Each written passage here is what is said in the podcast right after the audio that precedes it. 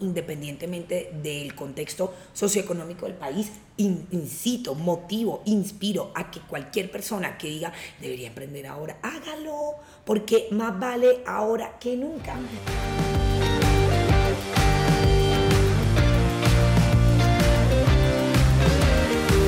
Hola a todos, bienvenidos a este nuevo episodio de Futura Yo un video podcast en el que pueden aprender y crecer sobre los diferentes temas que nos conciernen a través de las experiencias y anécdotas de nuestras invitadas para que podamos llegar a ser esa futura yo que queremos ser. Mi nombre es Andreina González. Mi nombre es Mari Margaret y el día de hoy tenemos el honor de tener a una de tres de las tres hermanas Carvajalino. Ellas fueron nombradas Patrimonio Histórico y Cultural por el gobierno de Colombia. Son empresarias exitosas quienes trabajan en pro de la educación acá en nuestro país. Pero el día de hoy tenemos a Karen Carvajalino. Ella es psicóloga, estadística, también es conferencista en más de 20 países y es escritora de la revista Forbes. Así es, y yo soy Kelly Libonati y ella además es cofundadora de una de las empresas llamada Biz Nation. Es una plataforma en la que se puede estudiar online temas como emprendimiento, tecnología, marketing y además está tan comprometida con la educación que el 20% de sus ganancias va enfocado también para programas para mujeres y jóvenes. Así que gracias Karen por sacar este espacio Futura Yo. Te faltó decir que estudiamos en el, mismo colegio. Exacto. Chicas, muchas gracias por esa invitación. Me encanta, me encanta el título, me encanta Futura Yo, me fascina y de verdad que muchísimas gracias por invitarme a compartir con ustedes. No, no, gracias a ti Karen. Nosotros estamos súper felices también de tenerte porque sabemos además que todas nuestras futuras y futuros van a aprender muchísimo. Esa es la idea, nutrirnos también de todas esas experiencias de mujeres exitosas e inspiradoras como tú.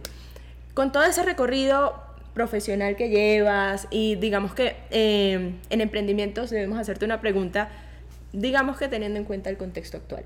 Todos sabemos que el escenario socioeconómico actual está bastante complejo, hay muchísima incertidumbre y muchas veces nos preguntamos si de verdad vale la pena o no en este punto de la economía al lanzarse a emprender o si deberíamos ser más cautelosos. ¿Qué opinas tú al respecto? Bueno, yo pienso, mira que mi abuelo, mi abuelo era de Ocaña, norte de Santander, y él siempre decía una cosa, el tiempo es inexorable y te cobra cada error que cometas. Y hay cosas que uno puede comprar otra vez, que puede devolver, que puede tal, y el tiempo desafortunadamente no es una de ellas no lo puedes comprar, no lo puedes devolver, no puedes adelantarlo, no puedes atrasarlo. O sea, tenemos todos las mismas 24 horas al día. Tú, Kelly, Valerie, yo, Bill Gates, Elon Musk, o sea, todos. Ahora, lo que hagamos con esas horas es lo que hace la diferencia. Eh, yo creo que cada emprendedor, cada empresario tendrá de pronto una manera diferente de responder a esto. A mí, independientemente del contexto socioeconómico del país, incito, motivo, inspiro a que cualquier persona que diga debería emprender ahora, hágalo, porque más vale ahora que nunca. Miren, los negocios digitales no son un tema del siglo eh, allá de la era de las galaxias, no, o sea, esto es de ahora, ¿sí? Tú hoy con un celular puedes facturar aquí eh, y desde aquí en Estados Unidos, en México, en Ecuador, en Perú, en Chile, en Europa, en China, en cualquier parte del mundo. Entonces, entender que me da miedo emprender en mi país, yo lo comprendo, lo entiendo, la verdad. Yo creo que todos aquí tenemos una razón por la cual decir, será el mejor momento. Bueno, pero la respuesta es sí, siempre va a ser el mejor momento. Hay que crear el mejor momento y hay que buscar las maneras más seguras de hacerlo. Entonces, venga, ¿por qué no mejor hacemos un tema digital, que sea un negocio que no sea capital intensive, o sea, que no necesite mucho capital, sino que sea más bien un tema digital, con marketing digital, con comercio electrónico, un tema de dropshipping, un tema en el que yo hoy a través del internet puedo virtualmente estar en cualquier parte del mundo. Entonces, yo creería que lo más peligroso es esperar que pase el tiempo y uno quedarse con la idea. Uno he conocido gente que tiene cinco años con la mejor idea de negocio y hay como 200 personas que hicieron la idea de negocio y esa persona todavía está esperando que llegue el momento perfecto. No va a llegar nunca el momento perfecto. Hoy hay inestabilidad política, mañana subieron los impuestos, pasado hay una reforma tributaria, pasado hay una recesión en Estados Unidos, luego cayó el dólar, subió el petróleo. O sea, siempre va a haber una manera que nos va a decir, no, no es el momento perfecto de hacer las cosas. Y yo lo que pienso es que uno tiene que tomar acción. O sea, lo único que, que diferencia un sueño de un resultado es la acción. Karen, y también, bueno, que ya has adquirido con tus hermanas muchísima experiencia a nivel de empresa, de emprendimiento, y que pues no saben ustedes, pero desde los ocho años estas mujeres andan creando su propia empresa que fue de chocolates o su propio negocio vendiendo chocolates. Y bueno, ya con toda esta experiencia de, de tu Karen de los ocho años a tu Karen de los 28 años, como, ¿qué consejo le darías a nuestras futuras de cómo guiarnos para poder desarrollar nuestro sueño y nuestro negocio? Bueno, yo creo que hay varios. Lo primero, no creer en los estereotipos. Miren, yo soy joven, soy mujer, soy costeña. O sea, la combinación perfecta de lo que no es un emprendedor exitoso. Ah, además, trabajo en tecnologías, para rematar. Entonces, no es la definición ni las características que uno piensa cuando piensa en un emprendedor o una emprendedora que pueda ser exitoso y tal. Y es muy fácil desanimarse por lo que dice la gente. Es muy fácil escuchar cualquier cantidad de pendejadas que vienen de la gente al escuchar tu proyecto, al decirte que no puedes. El primer consejo, o sea, si puede que la gente te fuera a hacer tu proyecto, pues escúchalos. Pero si no, no. Cree en ti. O sea, en el emprendimiento hay que tener un grado pequeño pero representativo de terquedad, porque si no es muy fácil que te cambien el rumbo cada que una persona opina sobre tu negocio. Lo primero. Lo segundo, infórmense, infórmense, infórmense, infórmense. O es que no el cripto, no, si el cripto, vaya, averigüe que el cripto antes de ir a perder su plata en Binance, ¿verdad? O en cualquier otra. No, es que yo me compré en el metaverso el lote, sí, o sea, saben que el metaverso, usted sabe lo que está diciendo. No, es que a mí me llamaron por ahí por WhatsApp, me mandaron que invirtiera.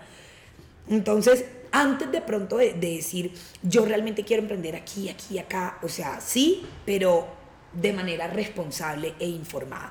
Y lo tercero, tomar acción. No permitan que las ideas se queden solo en eso, en ideas. Yo creo firmemente que querer es poder, coma, pero con acciones. Si no, el querer se queda solamente en querer. Y hay mucha gente que se queda queriendo. Así es, es cierto. Y bueno, y hablando también de, de lo que mencionaba antes, André, con todo el tema de cambio de gobierno, que la gente se siente un poco de pronto temerosa de hacer las cosas. ¿Tú crees, eh, según tu experiencia, que de pronto hay industrias o ciertos servicios o productos en los que de pronto los jóvenes de hoy deberían de enfocarse si quieren realmente emprender, o sea, o, de pronto emprender con menos miedo? Uno nunca emprende sin miedo. Si uno no tiene miedo cuando está emprendiendo, está emprendiendo muy chiquito. O sea, si tú no te da miedo lo que estás haciendo, es muy pequeño. O sea, sueñen grande y que le dé miedo y hágalo con miedo, pero hágalo. Eh, yo creo que yo quiero sacar el tema del gobierno porque vuelvo a lo mismo. O sea, hoy pensar en emprender en Colombia no basta.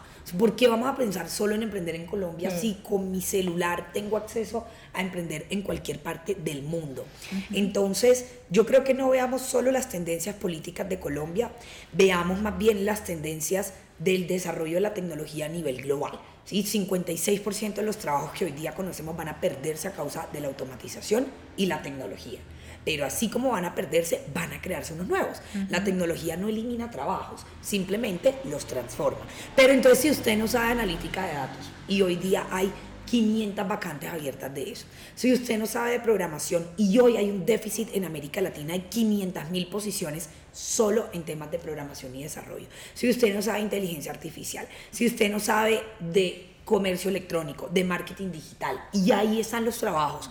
¿Es culpa de la industria, del trabajo de la tecnología o es culpa de que las personas no están estudiando lo que realmente deberían estar estudiando. Entonces, jóvenes, hay que enfocarnos en lo que hoy día marca la tendencia de las necesidades. ¿Qué significa eso? Ciberseguridad, comercio electrónico, desarrollo, todo tipo de desarrollo, front-end, back-end, full stack, eh, analítica de datos, em, inclusive temas audiovisuales, temas de marketing digital, comercio electrónico, o sea, hay una cantidad de cosas, servicio al cliente digital, ventas digitales.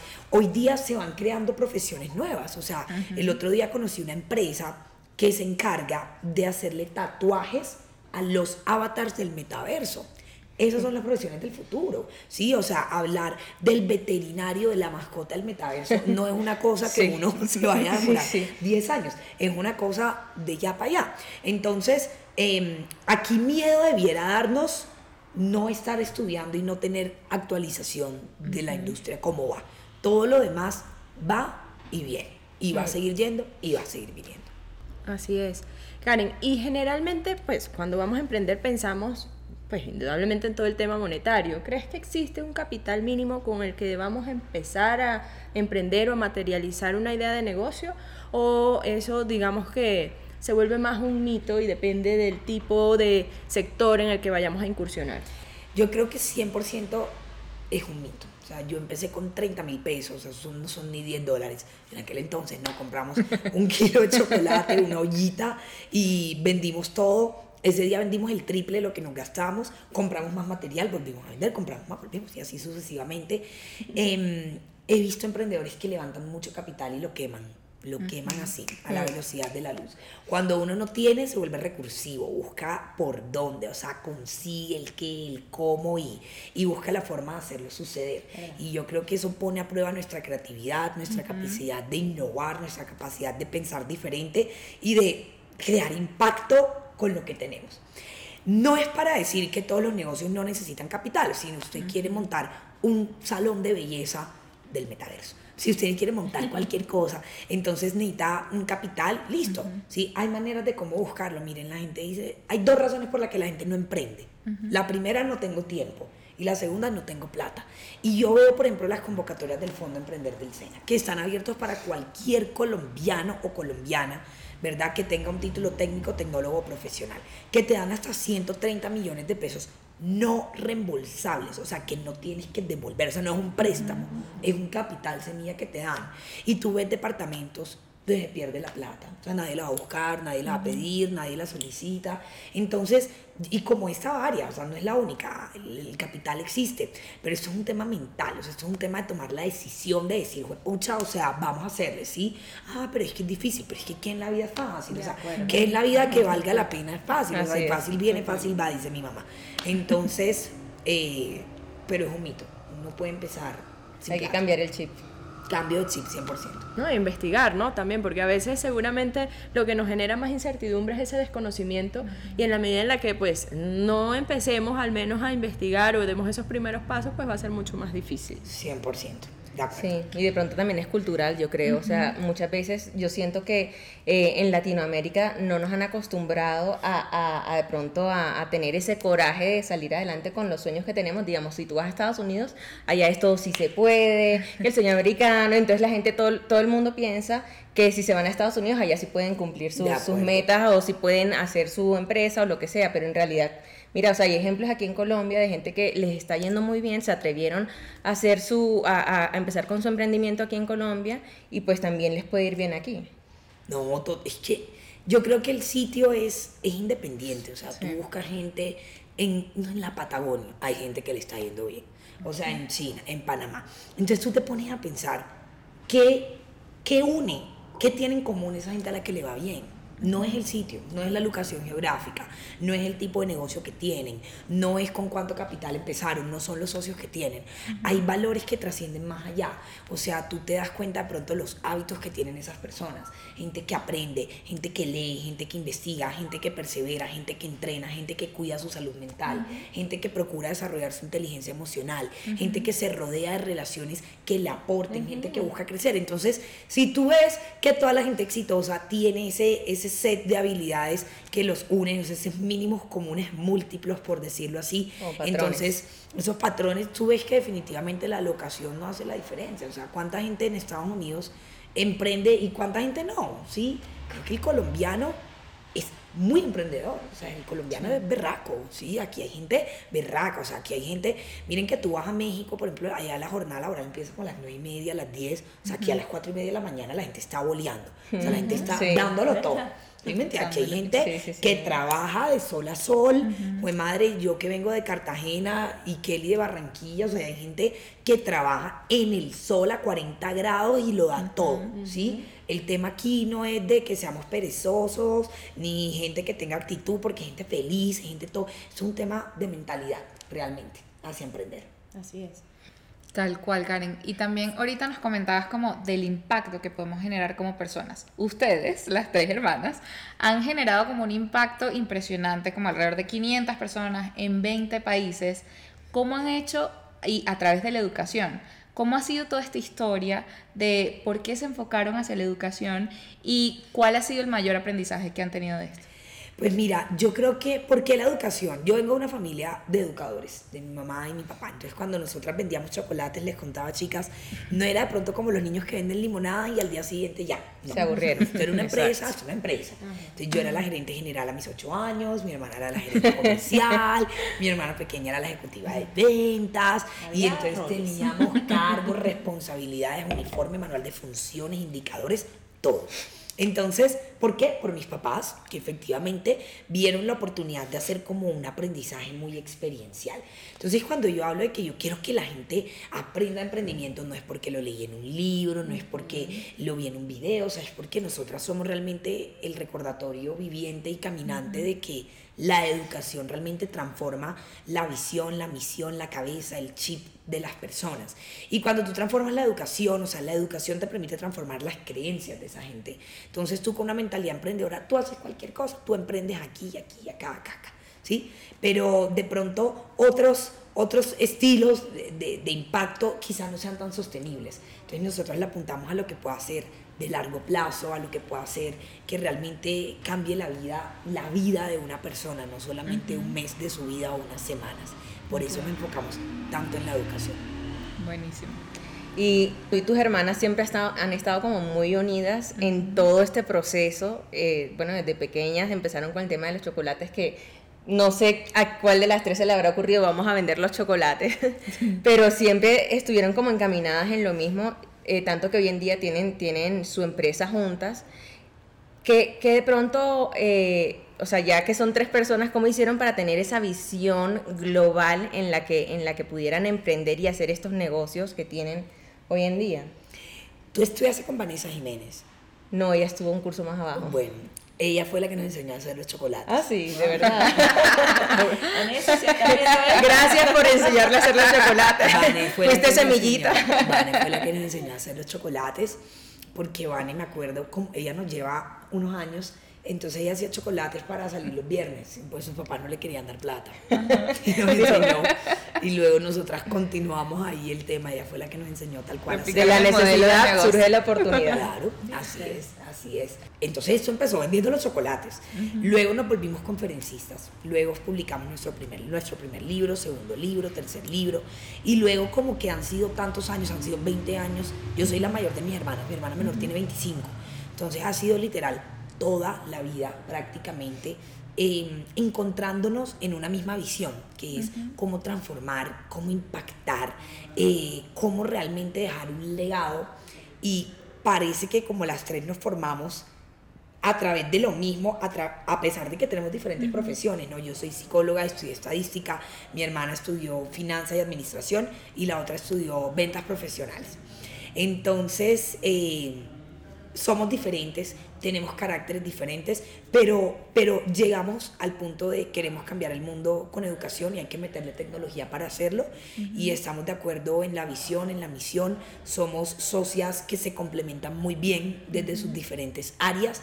Entonces, pues 20 años de historia nos unen y creo que apenas son el, el comienzo y los cimientos de lo que pretendemos seguir construyendo juntas. Qué bonito. chévere. Qué bonito porque también supieron com- o sea, complementar todos estos valores que tienen. No sé cómo sea, me imagino que también tuvieron discusiones Una en su pelotera momento. todos los días. Claro, no a creer que esto es maravilloso así, no. Uno con los hermanos siempre es pelea, amor, pelea, amor. Ah, Total, no, pero total. lo más importante es como tener consistencia en las cosas que uno hace y que duren a lo largo del tiempo. Entonces lo que nos decías ahorita, que la educación era algo sostenible, me parece excepcional, porque total, así le apuntamos al futuro, así le apuntamos a nuestros futuros yo, para, para, Así poder, para poder aportar ese granito y aprender y evolucionar en todo lo que hacemos. No, y, y tú has mencionado algo ahí, la consistencia. Yo estoy segura que dentro de los hábitos de toda esta gente exitosa debe haber un común múltiplo denominador que sea la disciplina.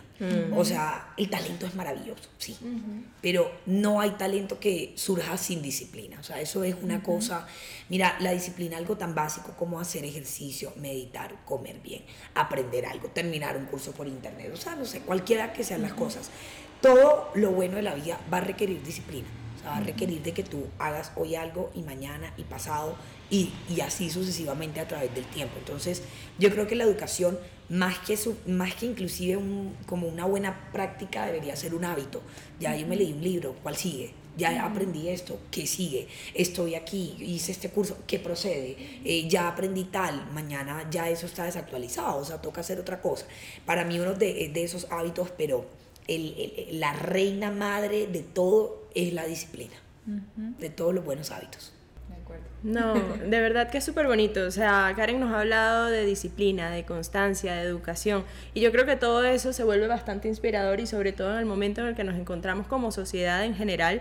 No hablamos solamente de Colombia, sino en general. Y de eso se trata, de empezar también a revisar los diferentes escenarios, ir más allá de las cosas para poder llegar a feliz término pues a todos eh, nuestros objetivos y de alguna manera proyectar de una forma exitosa también esa persona que queremos llegar a ser. Karen, cuéntale a todas nuestras futuras y futuros cómo te pueden encontrar en redes sociales y cómo pueden hacer para acercarse a ti.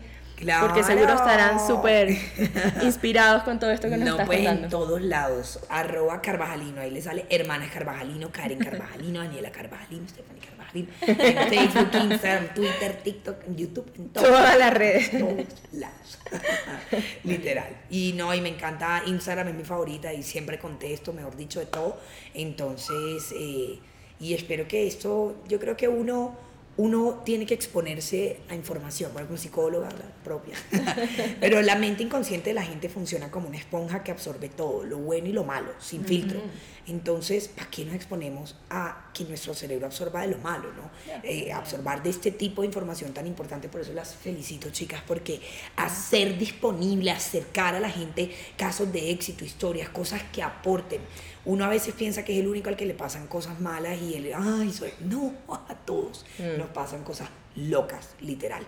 Aprovecharlas y sacarle el jugo a cada una de esas situaciones es ideal, pero eso solo lo podemos hacer si tenemos una mentalidad de crecimiento constante. Entonces, ojalá que esto les sirva no un poquito, sino demasiado. Y este y los otros episodios de este video podcast que ya veo es de mucho valor para todo el que lo escucha y el que lo ve. Muchas, gracias, Karen.